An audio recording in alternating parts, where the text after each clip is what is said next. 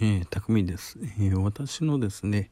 えー、思い出というのはですね、えー、関西の JR 兵庫駅というところからですね、えー、JR 和田岬っ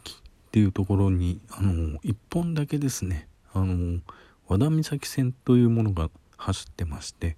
えこれはどういうものかと言いますとうんとですね要は、えー、そこの和田岬のところに、えー、大きな、あの会社さんがあるんですね。でそこのところまでその JR 兵庫駅からですね1本の、あの通勤電車みたいな感じで、えー、乗ることができるっていう風な電車が走ってたんですけれどもねこれがですね、あのー、今でこそ普通の電車が走ってるんですけども昔はですね、あのー、ヤッターマン乗りができる、えー、想像できますかね。あのー、ドアもなくて、えー、椅子もない、えー、手すりだけがついていて、立って手すりにぶら下がって乗る。えー、若い頃曰くみんなで囚人列車という風な感じで言ってたんですけれどもね、えー、これがですね、ヤッターマン乗りができる唯一の電車っていうことで、あの、若い頃はですね、そういうことで、えー、楽しんでましたね。結構ね、その、走る速度が遅いんですね。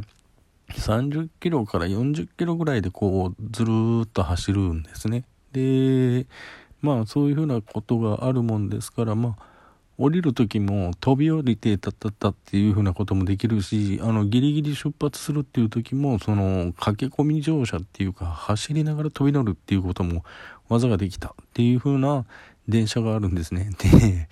うん、下手くそなやつはね、その、ホーム走ってる時にズデってこけて乗れないなんていうふうなやつもいましたけれどもね。まあ、そういうふうなことが許されてた時代があった、えー、頃の走っていた電車そういうふうなものがありますというふうなところでこれはですねうんと JR、えー、三宮駅から、えー、元町兵庫っていうところがあります。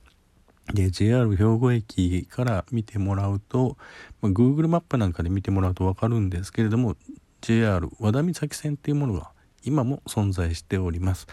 けど今はですね普通の JR の車両があの安全第一で走っておりますんでそういうことはできません。はい。私の昔の、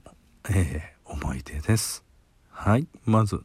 こういうものがありました。